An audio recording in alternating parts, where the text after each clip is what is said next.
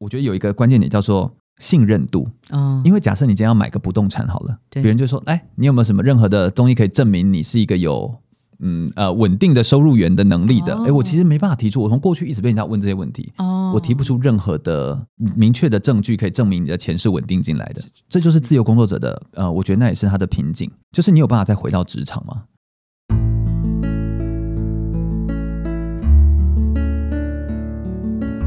植牙诊所帮你一生都精彩，从新鲜到退休。Hello，我是主持人 Pola。在今年的年初策展，我们推出转出新价值的系列。在这周我们要播出的是从自由工作者到上班族。今天的来宾是特别从台中搭高铁来哦，他是五十岚中区企业关系部蓝星文艺体育室的副执行长曾全玉。Hello，全玉你好。Hello Pola，各位听众大家好。那我自己个人是从二零一一年。大概一一一二年的时候左右就开始做讲师、自由工作者，所以我在做的是教心智图法，然后也在大学兼课，嗯，就是二十硕士啊，二十二三岁左右，对不对？二十就先教一些儿童营队啊。后来我就做广播节目，然后有入围过两届的金广播金钟奖。台中全国全国广播，对对对对。那我现在我现在有换不同的老东家啦，对。就换在古典音乐台，嗯但总之都是广播。嗯。那后来我们就成立了一个协会，然后协会是运动员生涯规划发展协会。嗯哼，那我们主要就在协助运动员跟社会当一个中间的桥梁，嗯让运动员可以更加认识社会的需要，然后培养一些生存的能力。那中区武传集团就在我们过去大概协助我们协会赞助了两年半左右的时间，嗯然后我们也跟集团的董事，那他也是我们的发起人之一，我们就一起创立了这个运动员生涯规划发展协会。那因为他是我们是一个非营利组织嘛，所以他等于就是投注，然后一起来协助做公益。嗯那后来呃，集团内部其实很想要做一个基金会，是于是就成立了企业关系部门。OK，简单来讲，听众朋友们可以把全愈的角色哦看成是有两种。目前他从过去的自由工作者到上班族，现在的上班族角色可以是五十岚中区的这个 CSR 部门啦，可以这样讲嘛哈。嗯然后只是说你们 CSR 的这个发展的领域是在跟体育相关。对对不对体育，然后当然也有一个是文艺啦，是是对不过就慢慢发展中，要一个一个来。好奇问一下，你现在已经从体制外。好，到了体制内，对吧？对那你那些刚刚讲的那个体制外的自由工作者，还同时在斜杠中吗？比如说那个协会的事情，那嗯当然还是会啊是五十岚中区他们成立的嘛，对不对？对对对那其他的运动员的辅导啊，小朋友的这些讲师呢，还是继续吗？还是会继续做。那我觉得很幸运的是，刚好这两件事情并不冲突，原因是因为我们本来协会在做的所有的活动都是五十安集团赞助。OK，, 所以，所以其实这这两者之间，刚好我只是移移过去，然后在操作上面的时候，可以在执行上啊，嗯可以更有用到集团内部的资源，譬如说行销上或者是设计上的资源，可以用集团内部的资源，OK，可以操作起来会更加方便。好哦，那我们现在要切入今天的重点哦。那全玉为什么会从当初的呃职场外的工作者转进到职场内来当一个上班族嗯，我就觉得我就很像是那个孙悟空，啊的故事，对对我就很像是那个有一个紧箍咒在我的头上这样子。进入公司，我们都会觉得好像你有一个紧箍咒，你有一些规矩，对有一些条条框框，对不对？对要被限制在里面。但是哦，孙悟空在没有紧箍咒之前，嗯他基本上就是一只泼猴，对，他基本上就是一只妖，哈、对吧？他就是一只妖。嗯但是你有紧箍咒之后，你就可以叫玉皇大帝啊，你可以呼，就是天兵天将，他就可以来帮你。那基本上紧箍咒会一直用到吗？我觉得，呃，孙悟空他的人生经历其实也有分成三个阶段。嗯第一阶段他可能就是被半拐半半骗的、嗯哦，戴上了紧箍咒。就当时好像有一个漂亮的衣服跟帽子，他就戴，然后唐僧就骗他说：“哎呀，这个衣服很好看哦，嗯你就戴起来哦。他就穿上去之后呢，然后他就念了那个紧箍咒的咒语，哎，就被限制住了。然后就说你要跟着我去取经。嗯他一开始可能是百般不愿意，但是在中间之后就没有再念紧箍咒，嗯，所以中间有一段比较混乱时期，就是他不听话的时候，就会念一下紧箍咒，让他啊哎、很疼痛这样子。是是是，目的都是让他去适应。嗯哼，但之后呢，唐僧也不用再念紧箍咒，他就可以运用自如，并且可以很认同、嗯心悦诚服的跟着唐僧去取经。我觉得任何的那个小说或神话故事都是反映真实的现实人生嘛。嗯，我觉得它就是一个三个阶段。一开始我们很像是自由工作者，我们是一种理想性很高的人。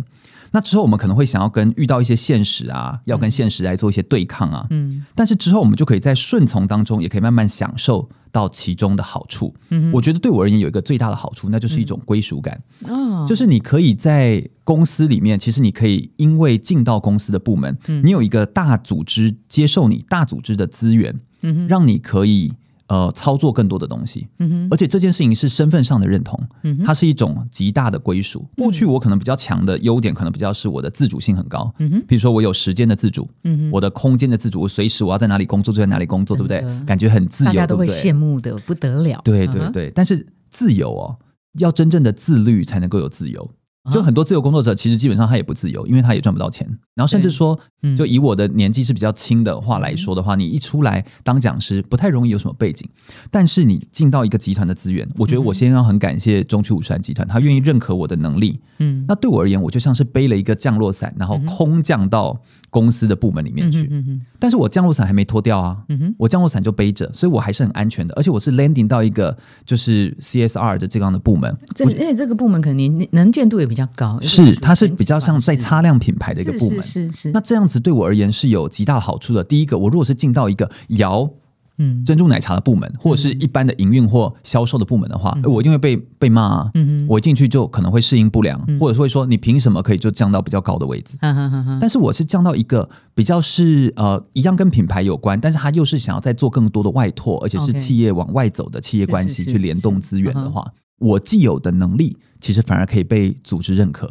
我我是觉得对我而言是一件很棒的转换。OK，那嗯在转换之初，应该是说转换之前呐、就是这个转换的契机是怎么发生的？你看，你作为一个自由工作工作者，大概也做了十年嘛，哦，对差不多嘛，嗯享受了10年多十年的自由之后，什么样的事件会让你觉得说，哎，那我去体制内工作好了？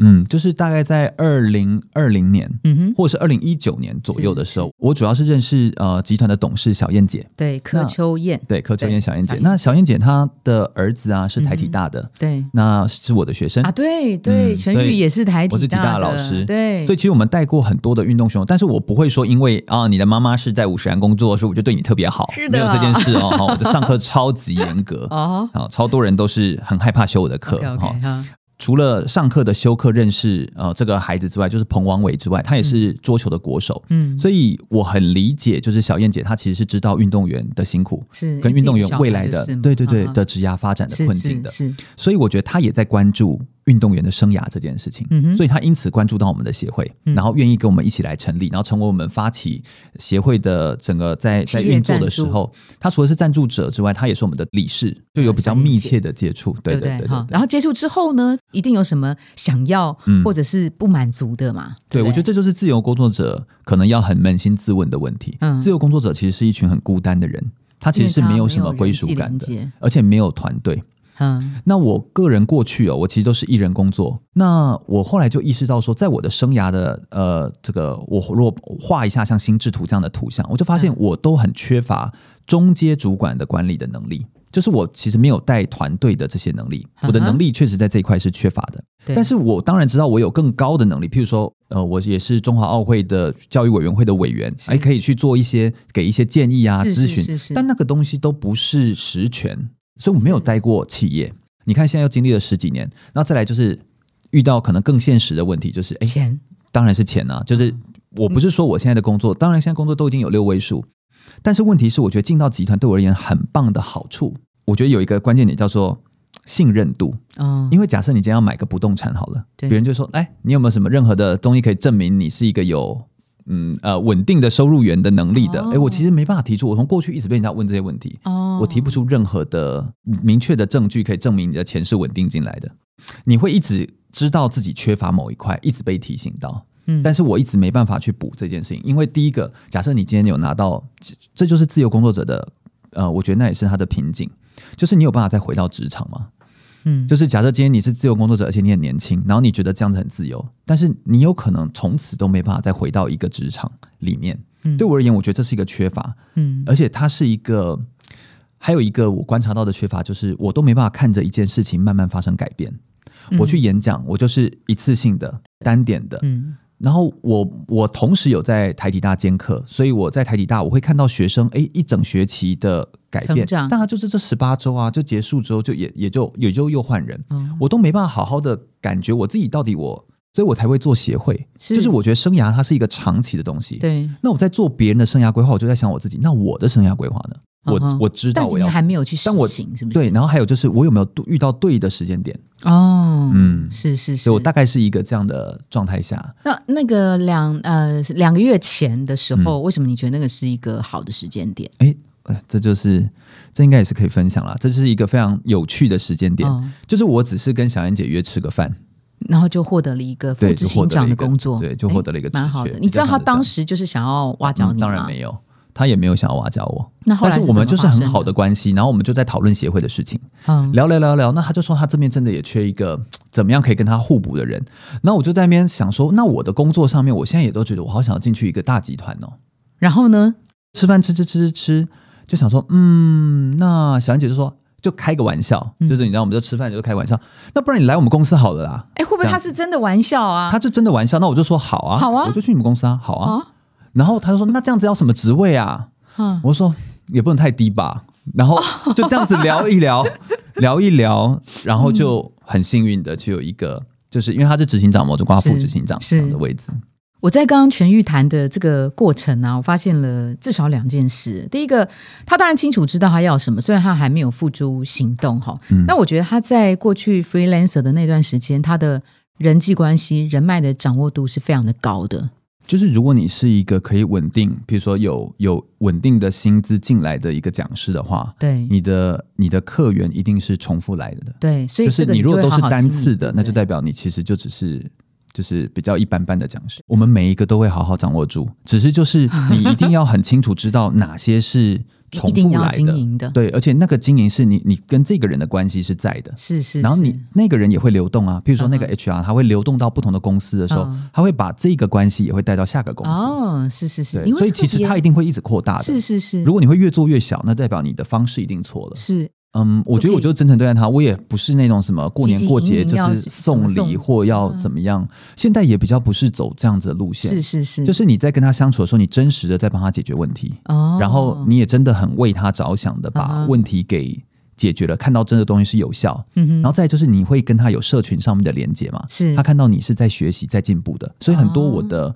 呃好朋友啊，或者是客户啊，嗯。他们有时候私讯我的时候就会说：“哎，全我看你最近又分享了一个什么什么东西。第一个，你的那个人际的网络，其实你的掌握度是很高的。还有第二个，就是说，当有机会上门的时候，你也毫不犹豫的，你会去抓住它。对我比较脸皮比较厚，那我觉得很棒啊！其实你很勇敢的表达你你可以做什么，你哎想，要做什么。发现有些人比较不敢这样子、哎对，那就譬如说工作者是不来，那给你一个工作吧，然后你就啊这样子啊？怎么好意思？哎，我不行吧？这样子，我从来不，我都是先接，说好啊，这样，好啊，然后就想说怎么办？怎么办？怎么办？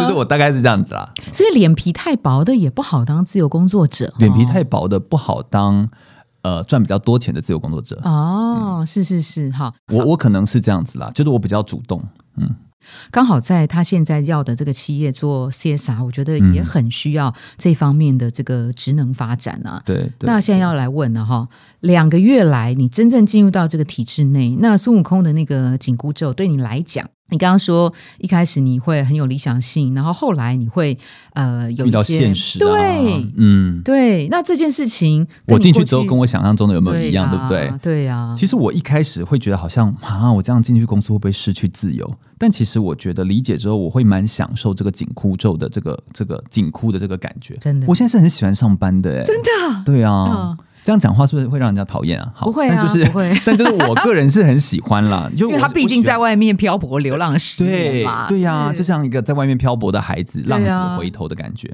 我觉得，嗯，我个人是觉得自己是很幸运的啦。嗯。然后，我个人是喜欢这样子的工作的模式，因为我我觉得任何东西的学习会对我们最有效果，就是大概百分之八十五是熟悉，百分之十五是陌生的，因为过去五十人的所有的，嗯、这个体育，至少在中区五十人的集团里面，嗯嗯。所有的体育有关的搭配都是跟我们协会搭配啊。嗯，所以我进去之后，我马上办的是足球赛，是。然后因为大家的氏族，然后的那这就是我的本来就完全无缝接轨了、本来就在做的事啊只是找的人所有的选手都认识。是是是，对啊，只是就是我换到一个有需要还有一个打卡大办公室的地方，需要打，卡吗？我是不用了。哦，对，就是有一个大，办公室的地方，然后可以嗯。这样子哎、跟大家交流，嗯我觉得是很是很棒的、啊。嗯然后你又可以哎、认识一下不同的人。但我觉得我个人比较不习惯的东西，就是它还是有一些行政事务的工作，嗯，嗯呃但我不会觉得烦死、欸，我会觉得说，就譬如说办公室就是有办公室的规则，然后你就是要怎么？因为五山的呃，我觉得这也是可能不同的公司有不同的评分的方式。五山的给薪是百分之七十是呃你看到的月薪，哦但它另外百分之三十就是你跟团队之间互动的关系，嗯，然后由主管给你的分数，他会直接算在你的奖金里面。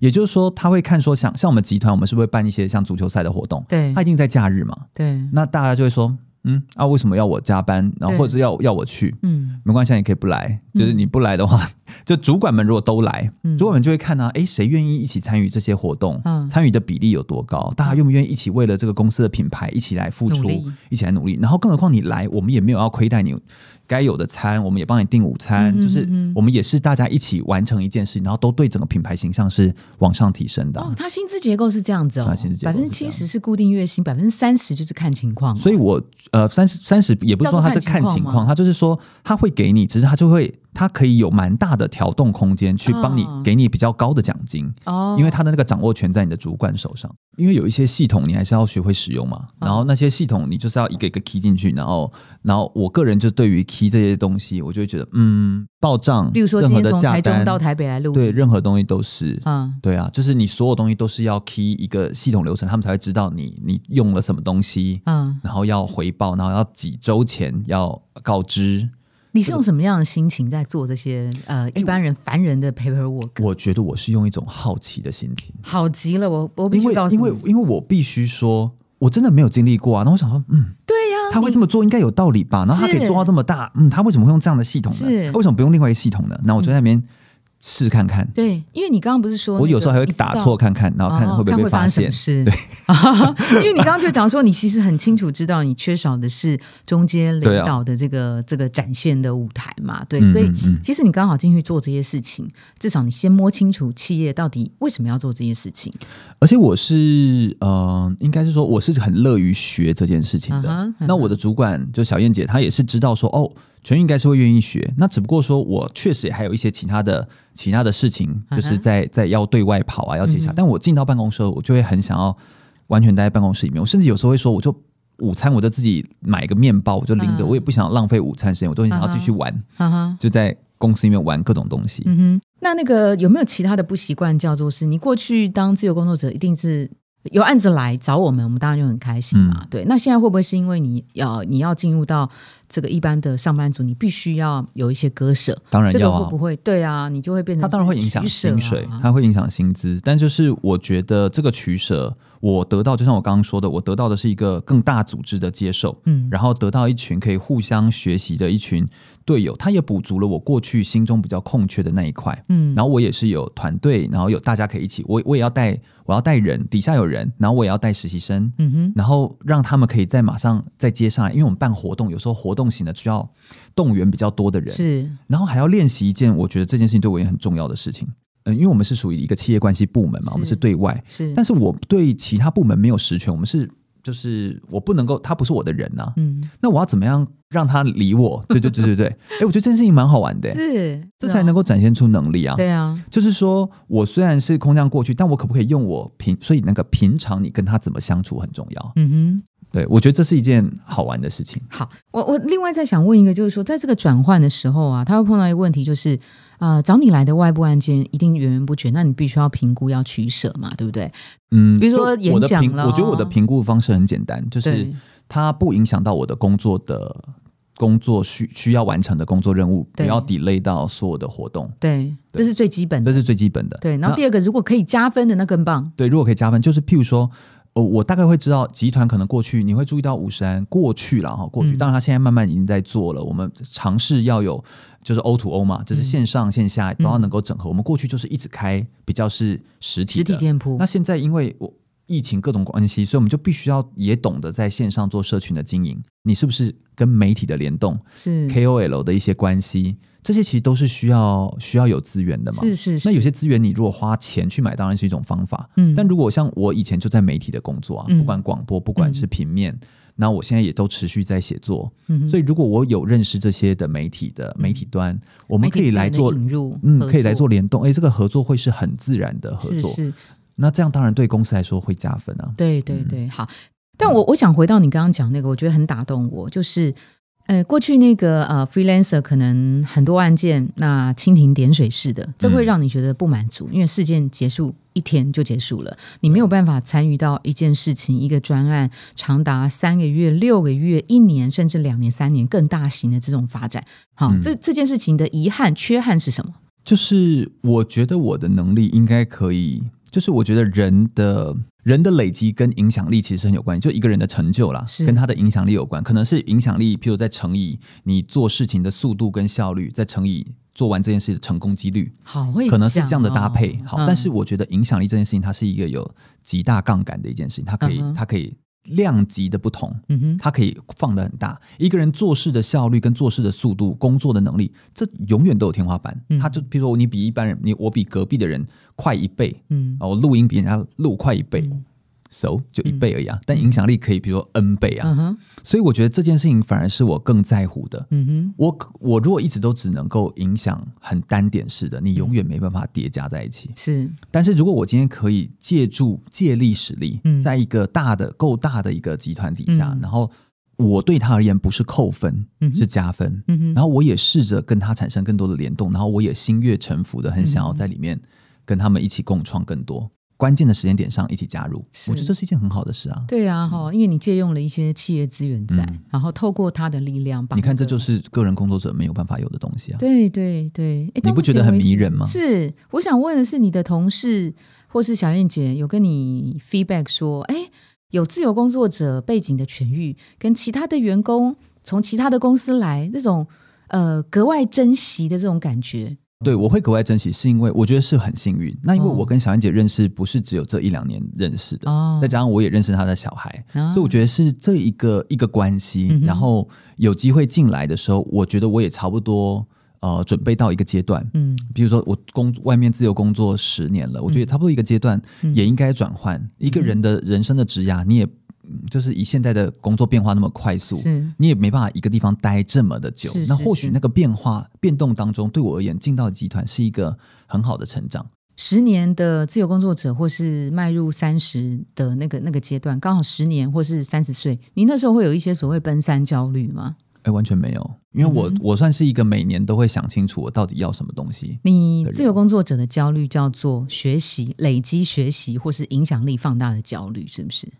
就是我觉得我的焦虑比较是，呃，这门课，你知道，你假设你是重复的 HR 来邀请你的课程，嗯，那他一定会希望你有没有更多什么东西，嗯，你每年都要进步啊。我也录了线上课程，对，然后我也出版书籍、办展览、办活动，是，然后我希望可以再做更多，嗯，但是永远都会觉得。好像还不够，嗯哼，所以我觉得这个东西其实是会有一点点压力，学习上的焦虑，知识上的焦虑，对，觉得自己有所不足的焦虑，对啊，就会一直觉得都不足，而且你会看到很多很厉害的人，嗯，但有的时候你会觉得这个东西如果都用你一个人的力量，那是一种方式，但是你。借力使力的搭配，可能又是另外一个方式。然后我想要去感受看看不同的方式。那会不会有人比较对于饮料？因为现在手摇饮料很多，会不会他们觉得说，为什么是进民生消费产业，而不是觉得说你要去科技业？不是去科技业这样？对，会不会？我从以前半导体业，我从以前选体育的时候，大家早就已经对我失望透顶了吧？哦，如果你要这么说的话，就是以我的选择来，我记得你弟是律师，是不是？对啊，是吗？哈，嗯，就是以我的选择来说，我做这样子的工作。就是我做体育或走体育的运动员生涯，大家从来都不会看好过我。从以前就不是人家看好的孩子。这件事情是好事。嗯，然后我又可以安排到一个，就是我降落下来的这个地方，是一个又跟企业过去在做的东西不太一样的的品牌擦亮的一个方式。我觉得主流就是看你用多长的时间去看，这跟生涯规划是一样的。嗯哼，就是你用现在，比如一年两年来看，你一定会有觉得今年谁是主流，明年谁才是主流。但你如果看个二十年、三十年，嗯哼，没有一个东西是不会变的。OK，对啊，那是一样的。好，那在这个访谈的最后，我加问问一个问题啊，给自由工作者的建议：当他进入到体制内工作的话，你会提醒他最必须要注意的哪三件事？有一些基本要注意的东西，大家应该都知道。第一件事情就是你要检视自己的战功，你过去的战功，因为你是来你要找我们这个公司，假如你要进来的话，你要先检视你的战功。就算你在公司里面，你也要去算你每个月到底能够算出来的战功有什么样的能力，是公司需要的。嗯，我觉得这是第一个一定要检视的，就是检视我的战功，不管是我过去当自由工作者，还是我刚到这个公司，我对这个公司的贡献度。对对对。嗯但是我觉得我要讲的重点是第二点，第二点就是你要思考你的第一点。如果你进来之后，你过去的所有战功，这个公司全部都不让你做，你要做何反应？嗯你知道过去我们应征人的时候，像我最近也到一直面试人，嗯，那我们在面试人就会有人就说哦，我就是做行销的，我就是做企划的。然后我进来之后，你怎么会叫我摇茶？你怎么会叫我去带公益的活动？哦我才不要做那种，为什么叫扫扫厕所？哦就是一个大家一起要做的东西啊，在集团它是一个家庭，是你不能说我就我应征来我是应征名字上头衔是做这个，嗯其他我就不动。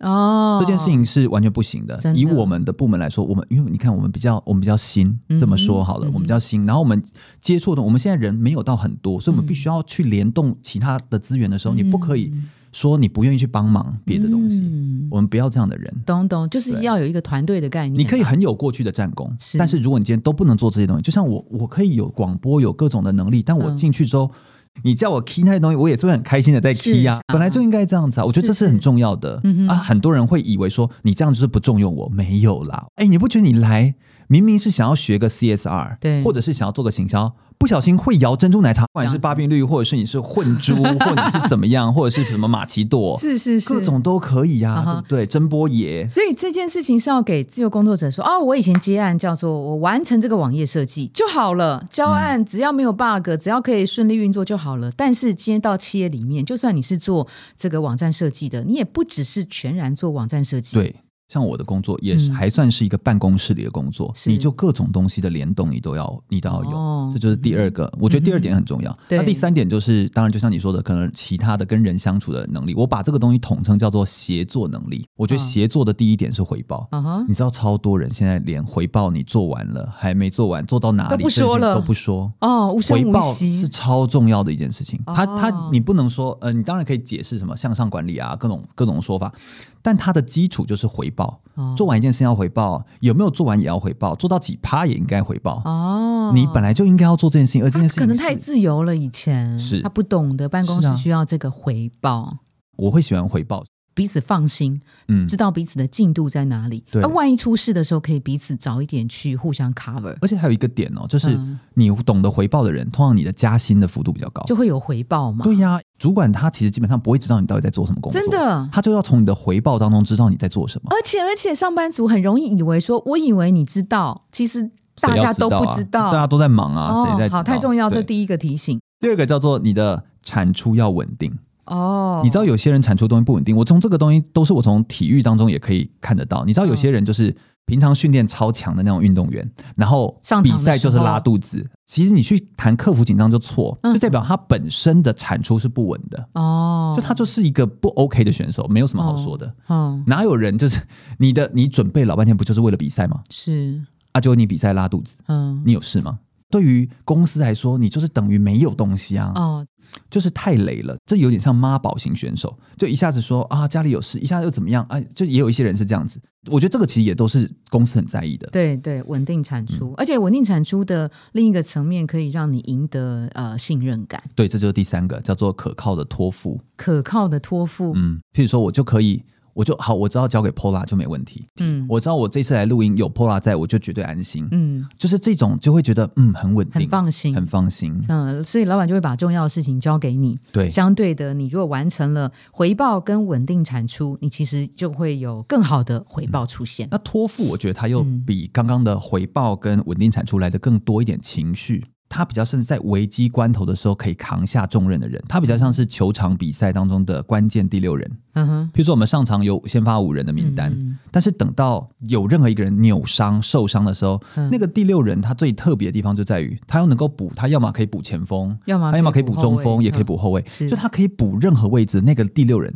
嗯，他只不是最强的人，但他一定是最最关键的人不是他是最可靠、可以托付的人。是，而嗯且救火队。对，像这种人，就是一定会是公司要的，哦，对对对。好，所以这个也是给那个自由工作者很好的建议因。为这个一个人的时候都没办法表现出来，是啊，他都必须在团队里面才能表现出来。哦，好，那在节目尾声，我们来帮粉丝敲完哈。这个粉丝他是在一零四植牙诊所的网站上问了这个问题，嗯，很适合全域来回答，因为他是体育系出身的孩子，可能跟你过去在协助体育系的学生做呃生涯规划。都有碰到类似的问题，如何在没有实务经验之下录取行销企划的工作？好，那他是在运动休闲服务业，呃，大概二十一到二十五岁的孩子，哈，年轻伙伴，体育系出身，他一直以来都想朝体呃运动产业来发展，那特别是在这个产业当中的。行销跟活动企划的工作。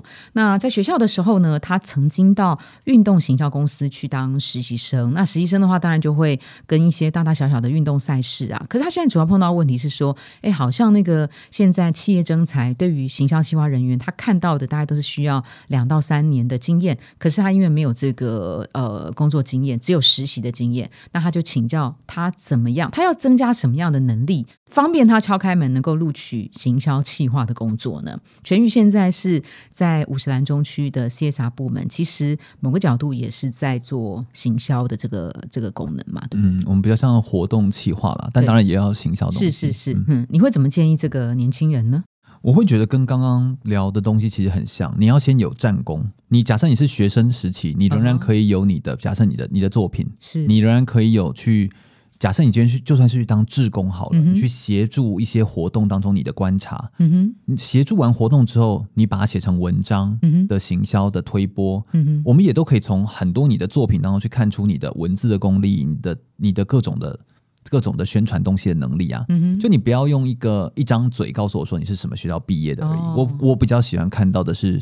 实际的东西是对，我觉得这是战功，也是一个很重要的关键点。所以这个战功当然就包括他在学校，他在学校就是啊，你在社团什么都是啊，对，嗯。然后这个实习的运动赛事，他看了哪些，看到了什么心得，其实都是在他没有相关工作经验可以拿出来作为他争取这个工作的加分条件，对不对？是是是。那我们为什么大部分在呃征才上面都会希望可以要有一点工作经验？嗯，就是因为。太多职场的人是被那些没有工作经验的人来一下，然后又离开，搞得很烦心。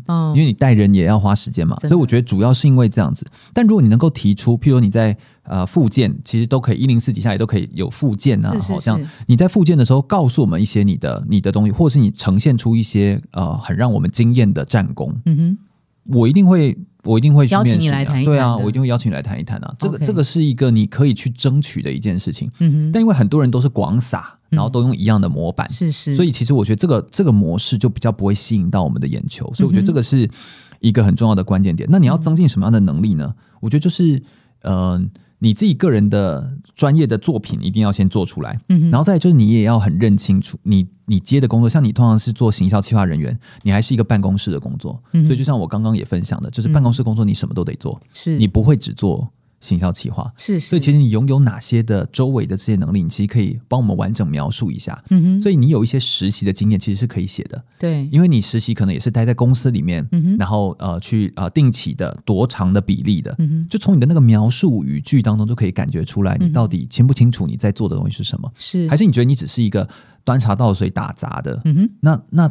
这样子的想法其实就不太一样。那如果你基于那样的端茶倒水打杂的想法，然后你觉得说我怎么没有一个专业被人家看中，那是当然的。嗯哼，嗯。而且我想给他一个鼓励哦，就是他自己本身是体育系出身，哈，嗯，然后呃，未来也一直想朝着运动产业发展，可见他在这个领域上面应该有一些研究。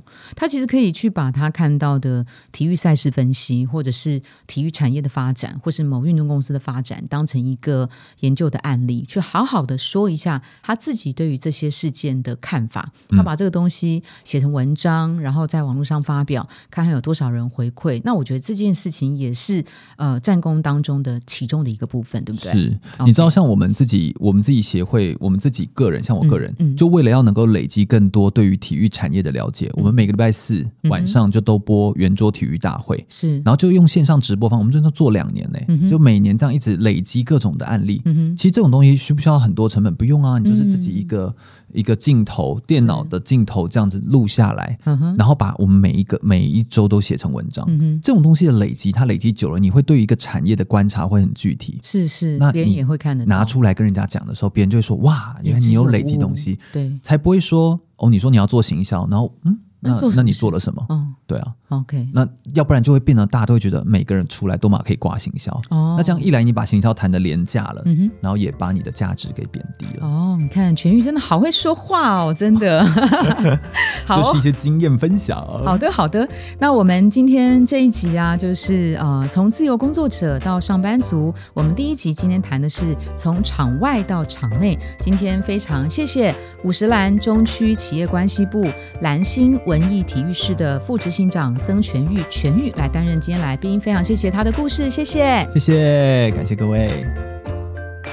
如果您喜欢今天的内容，请给我们五颗星，并且留下好评。假如有更多的问题，欢迎到植牙诊所的网站来发问。特别想听什么主题，请点击节目资讯栏的连结投稿给我们。也邀请您订阅追踪，掌握最新的内容。我们下次见喽！